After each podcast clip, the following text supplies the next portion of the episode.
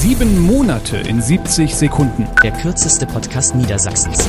Wenn wir das Ganze mit einer Badewanne vergleichen, haben wir gerade den oberen Beckenrand verlassen und es geht deutlich runter. Das war im Januar, als Niedersachsen-Metallchef Volker Schmidt das sagte und da ging es nur um die Autoindustrie. Jetzt sind wir alle in der Wanne und alle unter Wasser.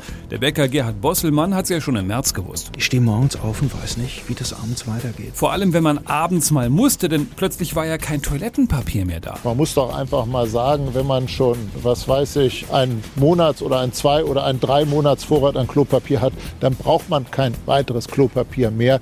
Auf den Punkt kann man es doch schlichtweg mal bringen. Mahnte der Ministerpräsident im März und im Mai mussten wir uns immer noch zusammenreißen.